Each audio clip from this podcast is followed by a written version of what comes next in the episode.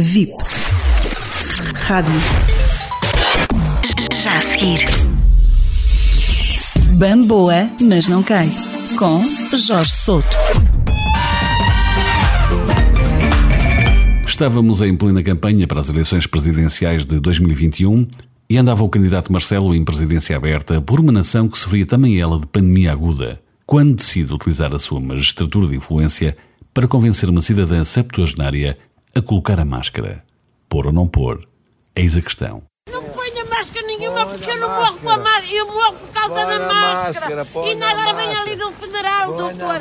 Isto não é admissível, o que estão a fazer. A. Havíamos de fazer como na América, era assaltar a Assembleia a e os gatunos que lá estão virem para a rua. É o maior gatuno. Está bem, doutor? O doutor Marcelo não era, no entanto, o doutor que a Brava tanto ansiava. Estou aqui à espera de uma consulta por causa do reto que está descido e a- a- a- recusa-me a fazer a operação, olha lá o que é. Ando assim há mais de um ano, com o reto descido, ando a tirar as fezes com os dedos, doutor. Vou fazer 70 anos, não sou nenhuma criança.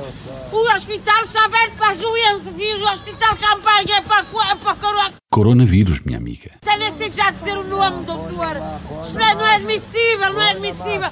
O falar dizem todos muitos, agora é os votos. Votei no senhor, agora vou votar na Ana olha lá como é que ela se chama, por ela também ser uma grande mulher. Esperamos que tenha acertado com a cruz na Olá, como é que ela se chama. Uma coisa é certa. A Valente não se inibiu de mostrar o que sentia na hora de pôr não a máscara, mas os pontos nos is. O senhor da sanidade é reformado.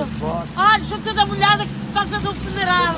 Mas não me importa. Não sabemos se o presidente, nessa altura também candidato, se importou ou não. A verdade, porém, é que por detrás da recusa mantinha-se a causa da indignação. E tudo por não ser tudo correto. Estar dois anos à espera para ser operado ao reto. Vá de reto, Marcelo.